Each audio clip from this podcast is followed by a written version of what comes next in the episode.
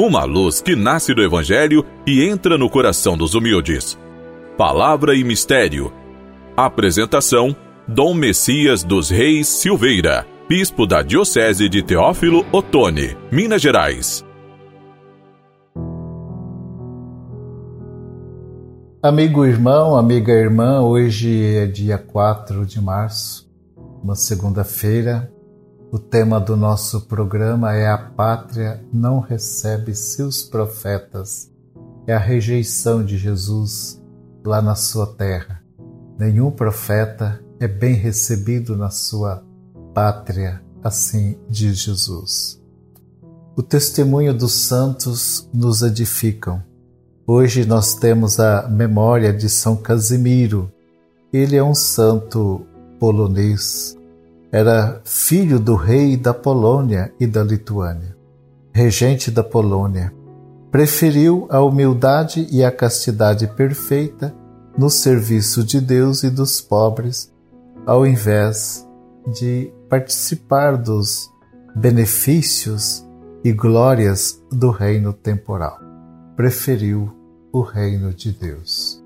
Ontem foi o terceiro domingo da quaresma Jesus, o que ele fez, ele expulsou os vendedores do templo que o tornaram um local de negócio.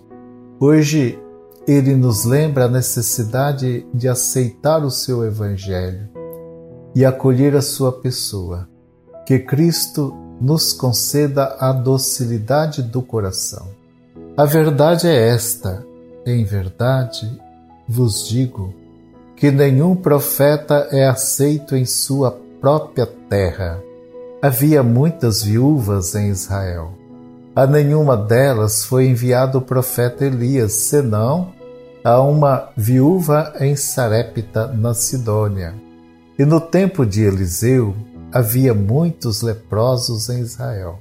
Nenhum foi curado, senão Naamã, o sírio, Assim escreve Lucas no capítulo 4, versículos de 24 a 30. Um texto duro que provoca nos fariseus e doutores da lei o desejo e o propósito de matar Jesus. No entanto, a hora de Jesus ainda não tinha chegado e, passando pelo meio deles, foi embora. A hora de Jesus é a hora da cruz, é a hora da entrega da sua vida. Mas ainda não havia chegado. Jesus ainda iria fazer o anúncio do reino no meio das pessoas. Ao citar os profetas Elias e Eliseu, além de censurar a atitude de recusa dos nazarenos, Jesus deixa claro que a sua própria missão não se restringe mais aos judeus. O projeto de salvação do Pai se abre para todos aqueles que o acolhem com fé e humildade. Jesus está em sua terra e entre seus parentes, pronto para apresentar seu projeto salvífico. Num primeiro momento, sua pregação provoca entusiasmo e admiração entre o povo, mas logo se transforma em tensão e rejeição. A rejeição não se refere ao seu conteúdo claro e objetivo, que coincide com Isaías no capítulo 61, versículos 1 e 2, onde diz o texto: o Espírito do Senhor está sobre mim e me enviou para pregar uma boa notícia aos pobres. A rejeição é à pessoa de Jesus, por se recusar a fazer ali os milagres realizados em Cafarnaum. A adesão à pessoa de Jesus exige comprometimento com a palavra de Deus e com a cruz a vocação profética, seja ela individual ou comunitária, vivenciada pela Igreja, traz consigo desafios e dificuldades, entre elas a rejeição pelos seus.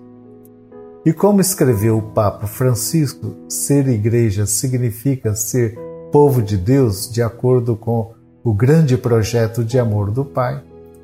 Ser o fermento de Deus no meio da humanidade, anunciar e levar a salvação de Deus a este nosso mundo que muitas vezes se sente perdido, necessitado de ter respostas que encorajem, deem esperança e novo vigor para o caminho.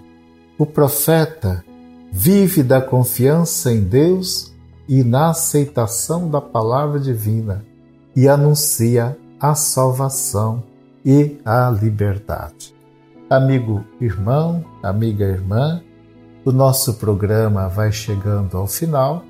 Eu espero poder encontrar-me com cada um de vocês novamente no próximo programa. Fiquem com a paz e a bênção do Senhor.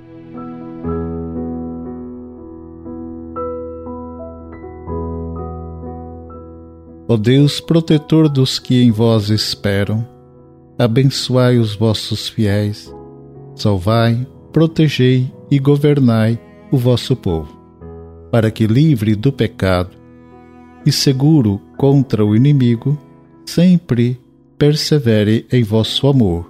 Por Cristo nosso Senhor. Amém. Abençoe-vos o Deus Todo-Poderoso, Pai, Filho e Espírito Santo. Amém.